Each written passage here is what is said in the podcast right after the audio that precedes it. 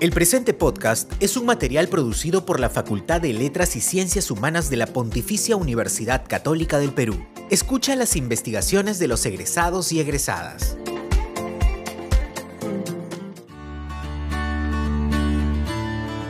Hola, qué bueno que nos acompañas en este segundo episodio de Humanidades al Aire. En esta ocasión, escucharemos a Elsa Sanes, quien nos hablará de su tesis Análisis de riesgo de desastre extensivo desde una mirada holística y bajo una escala micro.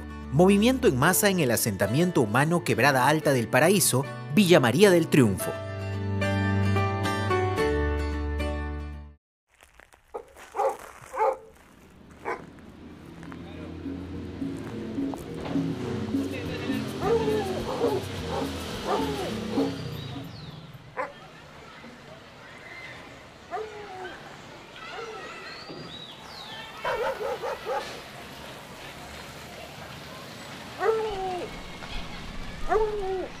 El asentamiento humano Quebrada del Paraíso se ubica en el sector Paraíso, en la zona José Carlos D, distrito de Villa María del Triunfo. Limita por el norte con el asentamiento humano Nueva Generación, al oeste con Paraíso y al este con cerros que derivan de la cordillera de los Andes. De acuerdo con las entrevistas realizadas a los dirigentes del asentamiento humano, la ocupación urbana se inició a finales de los años 90, bajo la modalidad de invasiones. Frente a la inestabilidad política y económica de aquellos años, obligó a muchas familias a migrar hacia la ciudad de Lima, invadir las laderas de los cerros. Por ello, buena parte de la población viene del interior del país, como Huancavelica, Ayacucho, Ancash, entre otras regiones, mientras que para otras personas el principal motivo fue el déficit de vivienda. Hasta el 2006, el asentamiento humano contaba con 220 personas que ocupaban 50 viviendas, todas en condición precaria cuya actividad principal eran los trabajos eventuales y de servicios. Desde 2015, las viviendas cuentan con los servicios básicos y la mayoría de las familias reestructuraron sus viviendas a material noble. Las vías de acceso no se encuentran en buen estado, son caminos de trocha, siendo su principal medio de transporte las combis y mototaxis.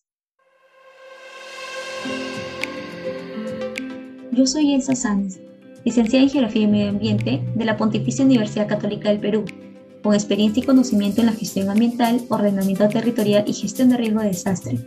En esta oportunidad voy a hablarles de mi tesis de licenciatura que lleva por título Análisis de riesgo de desastre extensivo desde una mirada holística y bajo una escala micro. Movimientos en masa en el asentamiento humano Quebrada Alta del Paraíso, distrito de Villa María del Triunfo. Mi investigación surge desde la necesidad por visibilizar los riesgos extensivos y realizar un análisis de riesgo de desastre bajo un enfoque holístico y a una escala micro, es decir, de un asentamiento humano, mi interés por la gestión de riesgo de desastre desde esta mirada surge desde mi voluntariado en la ONG Aleph en el año 2017. Las salidas de campo para implementar proyectos ambientales y brindar charlas a la comunidad eran en el asentamiento humano Quebrada Alta del Paraíso, área de estudio de esta investigación. Gracias a este primer acercamiento pude emprender una breve investigación sobre la relación que existe entre el ordenamiento territorial y la gestión de riesgo de desastre, el cual significó un punto de partida para mi tema de tesis. ¿Qué factores inciden en la forma de ocupación de los asentamientos humanos? ¿Donde primero llegan las familias y después los servicios? ¿Qué tipo de riesgos se acentúan en estos asentamientos? ¿Y cómo las dinámicas sociales y espaciales configuran el territorio y los riesgos en un asentamiento humano? Todas esas preguntas estuvieron surgiendo conforme iba investigando más sobre el tema. Durante la recopilación de literatura concerniente al análisis de riesgo de desastre en el Perú y especialmente en Lima metropolitana, encontré información relevante pero a la vez preocupante. De acuerdo al Registro Nacional de Municipalidades del 2018, apenas 47% de municipalidades provinciales poseen un documento de planificación urbana y el 43% de municipalidades distritales poseen un plan de desarrollo urbano. En cuanto a los instrumentos de gestión de riesgo de desastre, el 75% de municipalidades distritales sí cuentan con un instrumento de gestión de riesgo de desastre. Este último punto es importante tomarlo con pinzas, puesto que esta información no incluye otros criterios como el tipo de instrumento, cada instrumento tiene un determinado alcance, la actualización de estos instrumentos, su aplicación, la calidad y escala de información trabajada, el presupuesto asignado, entre otros. Por ejemplo, el Distrito de Villa María del Triunfo sí cuenta con una serie de instrumentos de ordenamiento territorial y gestión de riesgo de desastre. Entre ellos está el Plan de Desarrollo Concertado, Plan de Operaciones de Emergencia, plan de contingencia y estudio de riesgo sísmico. Sin embargo, hasta el momento no se ha reflejado un avance significativo Esta situación genera grandes desafíos para las ciudades. Por un lado, el incremento de la población en la periferia significa mayor demanda de viviendas y servicios urbanos, y por el otro la generación de nuevos riesgos ante desastres, como es el caso de los movimientos en masa en zonas de laderas. Para Fernando Ulloa, consultor quien elaboró el manual sobre gestión de riesgo de desastre para comunicadores sociales, menciona que la forma de usar y ocupar el territorio incide en la generación e intensificación de riesgo de desastre. Las poblaciones ubicadas en la ladera de los cerros son el resultado de esta situación, cuyos riesgos muy pocas veces son visibilizados o atendidos. La principal problemática que aborda esta investigación es la poca atención que se le brinda al análisis de los riesgos extensivos, es decir, riesgos de carácter frecuente y con consecuencias acumulables, que generan mayor probabilidad de afectación en poblaciones rurales y de la periferia de la ciudad, como es el caso de los asentamientos humanos. En ese sentido, Campos Durán y Quesada Román en su investigación sobre riesgos intensivos y extensivos en América Central entre 1990 y 2015, mencionan que aquellos eventos que en un primer momento pueden parecer inofensivos y parte de la cotidianidad de una comunidad, en un futuro y por la ausencia de respuestas apropiadas ante estas señales, generan efectos acumulativos con el tiempo. Por otro lado, el problema central incluye también la necesidad de estimar el riesgo de desastres bajo una escala micro y desde un planteamiento holístico, es decir, incluyendo el ámbito ambiental, técnico, social, económico, cultural e institucional. Si bien existe diversa información y trabajos a nivel nacional sobre el análisis de riesgo de desastre, en este caso por movimientos en masa, pues la mayoría es a una escala regional o en ocasiones local, como son los casos para las provincias o distritos, y muchas veces se enfoca más en el análisis físico y en la cuantificación de daños y pérdidas, dejando de lado los factores sociales, culturales, e institucionales que influyen en la capacidad de respuesta a los impactos de un desastre. Con respecto a los resultados finales sobre el nivel de peligrosidad por movimiento en masa, se obtuvo un nivel muy alto alto. Se identificaron cinco áreas predispuestas a caída de rocas, cuatro deslizamientos activos y ambas vías de acceso propensas al flujo de lodo que suelen activarse durante la época de invierno. El resultado del nivel de peligro se explica a partir de factores inciden en su desarrollo o avance, llamados como condicionantes, y factores que lo activan o desencadenantes. Por otro lado, de los resultados obtenidos de las entrevistas es importante señalar que la capacidad adquisitiva de una persona o familia no necesariamente eliminará su vulnerabilidad, sin embargo les permite realizar cambios estructurales de sus viviendas por su seguridad. Del mismo modo, una vivienda con material de ladrillo no garantiza que la familia no sea afectada si no se cuenta con conocimiento de las zonas de evacuación, con un plan familiar ante desastres, no es consciente del riesgo en el que vive o no tiene interés por participar de charlas y faenas de su comunidad. En lo concerniente al análisis de vulnerabilidad, los entrevistados con vulnerabilidad social muy alta no cuentan con seguro de salud y no participan, ni ellos ni los miembros de su familia, en las reuniones del comité vecinal, en cuanto a nivel medio, el 50% de los entrevistados indicaron que sí participan en las reuniones y faenas. Por otro lado, señalaron que los vecinos no participan activamente desde que lograron en conjunto los títulos de propiedad y servicios básicos. El centro de salud más cercano es una posta ubicada en el asentamiento humano El Panantial, pero esa no cuenta con suficiente equipamiento para atender a emergencias. Una comunidad difícilmente podrá responder de manera efectiva si no existe cohesión social entre sus habitantes, si el vínculo entre la sociedad y el gobierno local es nulo, y cuando solo prevalece el individualismo. La organización social implica participar activamente, compartir intereses comunes, tener sentido de pertenencia y propósito. Con respecto a la vulnerabilidad cultural, 25 viviendas que representan el 64% de la población entrevistada tienen un nivel alto de vulnerabilidad cultural. Estas personas tuvieron respuestas diferentes en algunas preguntas. Sin embargo, la mayoría de ellas coincidieron en presentar una actitud escasamente preventiva e incluso algunos creían que las causas de esos eventos eran naturales o celestiales.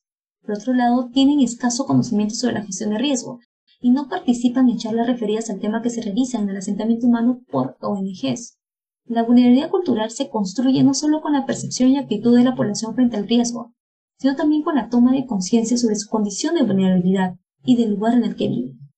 Se evidenció que la población puede ser consciente del riesgo en el que vive y nunca tomar acciones para reducir el posible impacto porque no es una prioridad en sus vidas.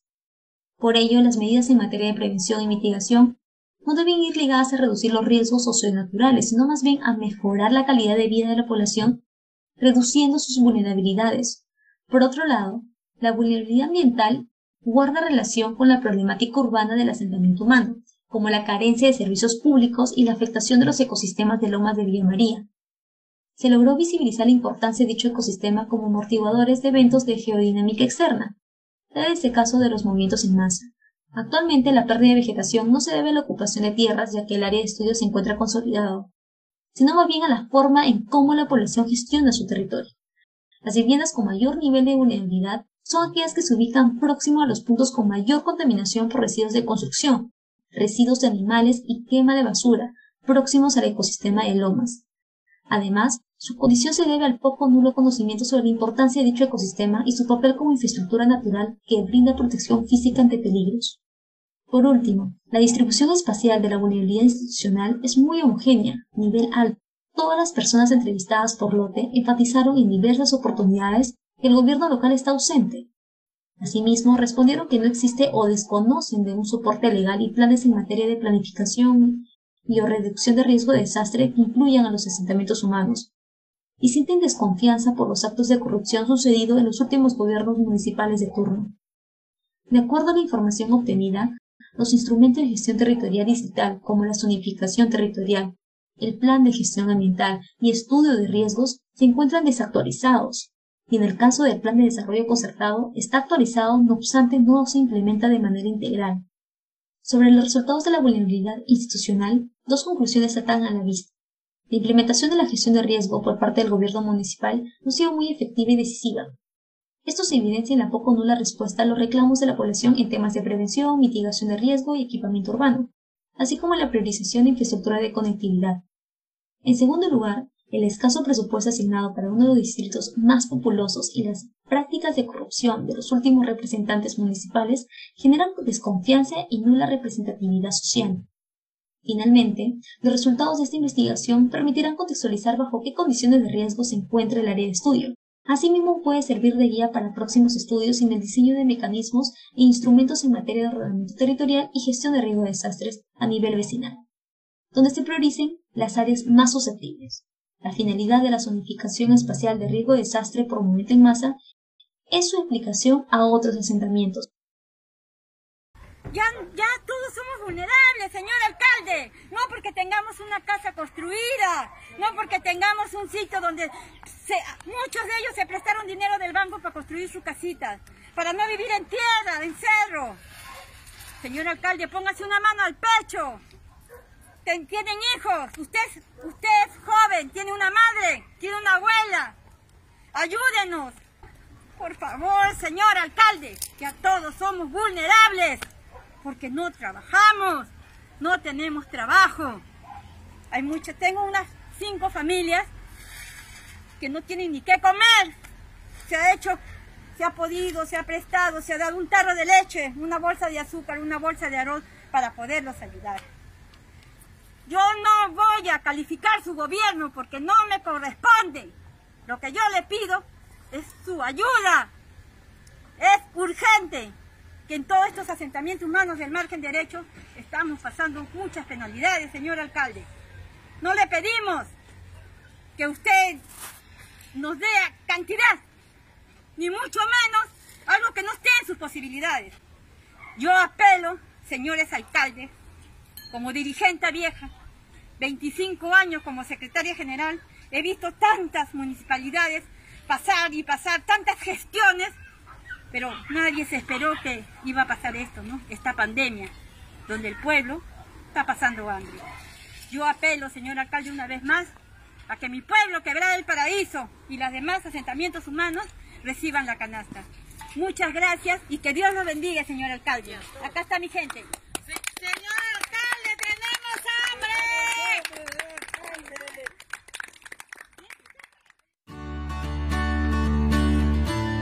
Este fue el podcast del programa Humanidades al Aire de la Facultad de Letras y Ciencias Humanas de la PUC. Gracias por tu atención. Te invitamos a escuchar los siguientes episodios y a seguirnos en nuestra web, blog, Facebook, Instagram, YouTube y Twitter.